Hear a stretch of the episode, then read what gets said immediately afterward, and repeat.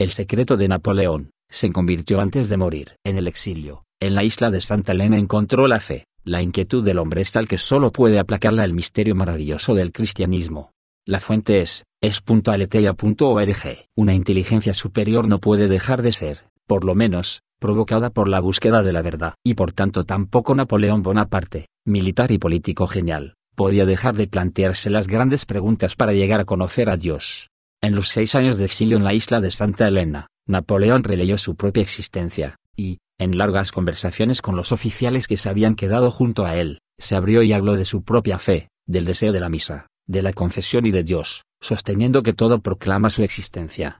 La inquietud del hombre, afirmaba, es tal que solo puede aplacarla el misterio maravilloso del cristianismo. Las conversaciones de Santa Elena se publicaron en Francia en 1840 escritas por Robert Antoine de Beauterne, que había trabajado en documentos y declaraciones de testigos. La obra, titulada Sentiment de Napoleón sur le Christianisme, tuvo un inmediato éxito y se reimprimió varias veces. Las páginas han sido ahora publicadas en Italia en un solo volumen, con prólogo del cardenal Giacomo Biffi. Los diálogos mantenidos con el escéptico general Bertrand demuestran que, después de una vida en la que no faltaron enfrentamientos con la Iglesia, con centralismo estatal y burocrático, códigos civiles laicos, depredaciones, Napoleón murió en la religión católica apostólica romana perfectamente consciente de su elección, con los sacramentos y divinamente confesado impresiona la lucidez de sus razonamientos, de los que surge un insospechado conocimiento de todas las demás religiones, incluyendo las antiguas.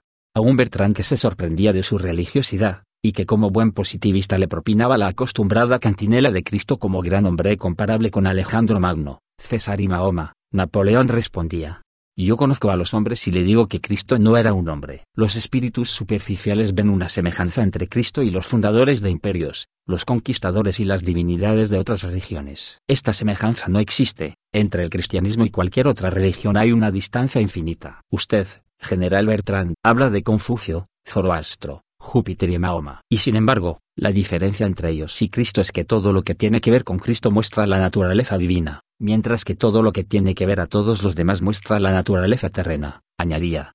Los pueblos pasan, los tronos se derrumban, pero la iglesia permanece. Entonces, ¿cuál es la fuerza que mantiene en pie esta iglesia asaltada por el océano furioso de la cólera y del desprecio del mundo? Preguntaba Napoleón. No hay vía intermedia, concluía Guión. O Cristo es un impostor, o es Dios. ¿Tú qué opinas?